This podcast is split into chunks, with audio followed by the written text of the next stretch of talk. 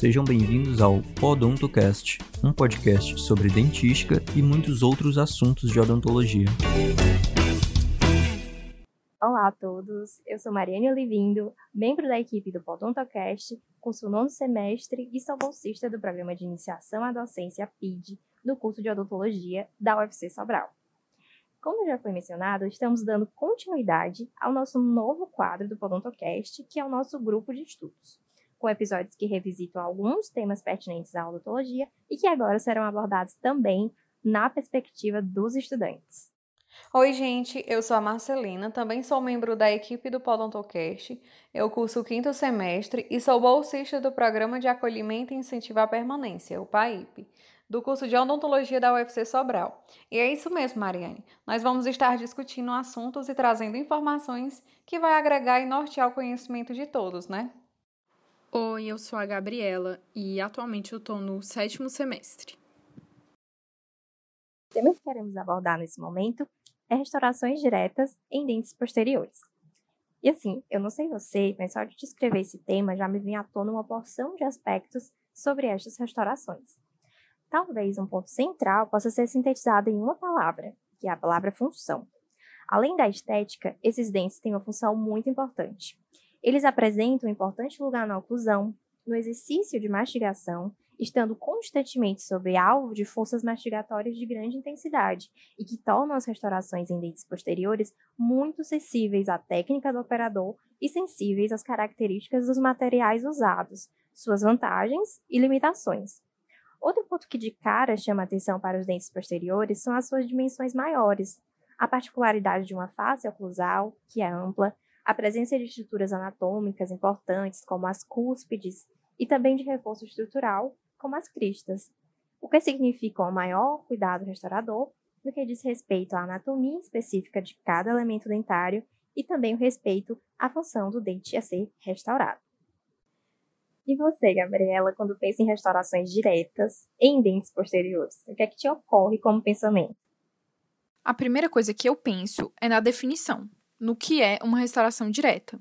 E ela vai ser aquela restauração construída através de incrementos de resina, e ela vai ser feita totalmente na boca do paciente, direto na boca do paciente, sem que tenha nenhum tipo de etapa de laboratório e por isso ela vai ser feita toda dentro do tempo clínico, com o paciente ali do lado na cadeira. E você vai precisar de alguns cuidados justamente por isso. Verdade, Gabriela. Mas as restaurações diretas não são a única abordagem possível quando se fala nas restaurações em dentes posteriores, não é mesmo? Existem também as restaurações indiretas. Então, diante de uma situação em que um paciente que chega à clínica com um dente contendo ampla lesão cariosa no elemento 36, por exemplo, o que pode ser determinante para que eu opte por uma abordagem direta? A restauração direta é uma opção viável quando boa parte do dente ele continua saudável. As cúspides, as cristas, as paredes circundantes. Mesmo quando a cavidade for grande, a presença desses componentes favorece a restauração direta.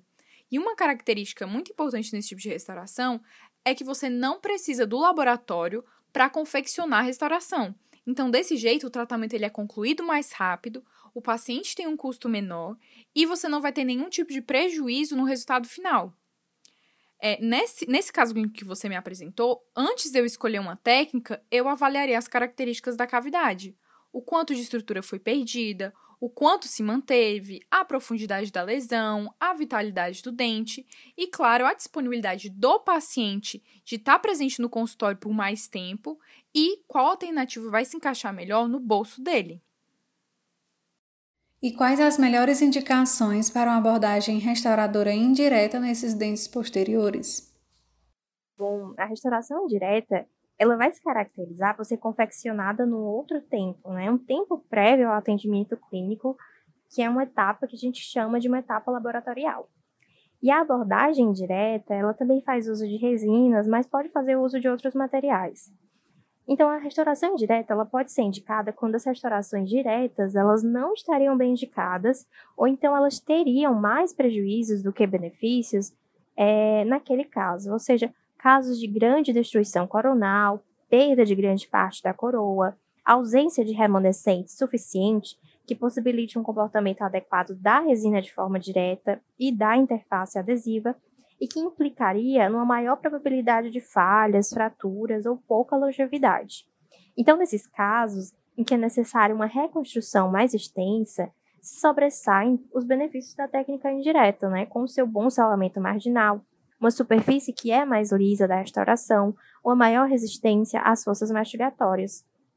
A restauração indireta ela vai apresentar uma importante alternativa restauradora ou reabilitadora em casos assim. E é impossível falar sobre a técnica direta sem mencionar a contração de polimerização que acontece com as resinas e a técnica de inserção incremental. Verdade. Podemos pensar então que quando se fala do procedimento restaurador direto nesses dentes posteriores, fala-se também sobre evitar ao máximo as consequências negativas desse efeito sofrido pelas resinas ao serem polimerizadas, que é a contração. Então, como poderíamos evitar esse efeito indesejado desse material? Ou seja, as tensões produzidas durante o processo de polimerização e contração das resinas compostas? É uma ótima pergunta. Isso porque, apesar de ser o ideal, né, nós não podemos evitar a contração polimérica das resinas, mas podemos sim minimizar o seu efeito de contração. E como assim, né? Nós não podemos evitar que, por exemplo, os monômeros, ao se polimerizarem, reduzam seu volume, mas nós podemos lançar mão de estratégias, né? Como é o caso da estratégia de inserção incremental, que vai minimizar o efeito total dessa contração em relação ao preparo a ser restaurado. Ou seja, ela continua acontecendo, mas de uma forma mais localizada sobre cada pequeno incremento e com efeito menor sobre a interface de adesão. E como se conduz a técnica incremental nesses dentes? Existe algo que se preconize? Então, para você é, usar essa técnica, você vai precisar inserir pequenos incrementos oblíquos de resina que se estendam do fundo da cavidade em direção à face oclusal, prestando atenção para que você não envolva mais de uma parede lateral, porque desse jeito você aumentaria o estresse causado pela fotopolimerização. Então, envolver só uma parede lateral. Para mim, ajuda bastante imaginar que eu estou construindo é, pequenas pirâmides, porque o formato que a gente quer alcançar é um formato bem parecido com o formato de uma pirâmide.